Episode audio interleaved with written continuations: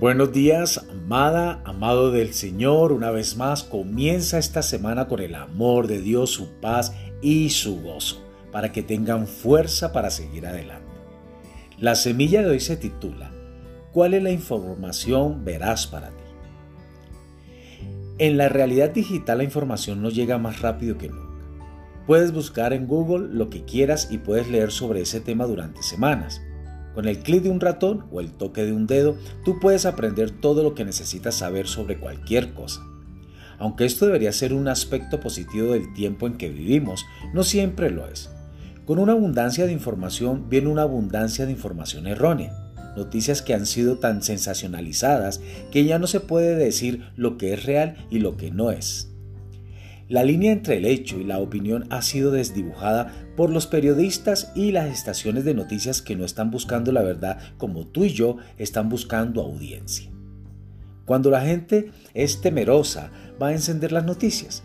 Quieren ser consolados o informados sobre aquello de lo que tienen miedo. Sin embargo, demasiado a menudo tomamos las palabras del hombre como un hecho.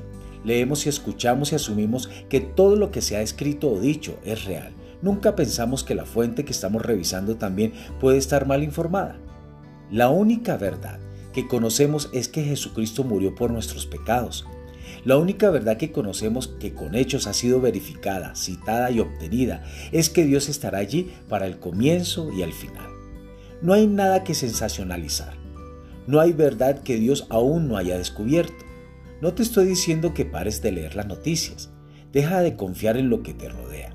Lo que te estoy diciendo es que independientemente de lo que ha sido escrito, independientemente de lo que ha sido informado, Dios ya lo sabe.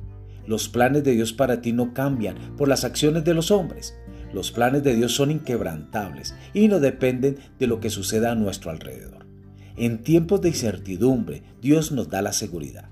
Mientras nuestros planes pueden fracasar y cambiar, el plan que el Señor tiene reservado para nosotros se cumplirá. Amados, que sea una semana de bendición para cada uno de ustedes.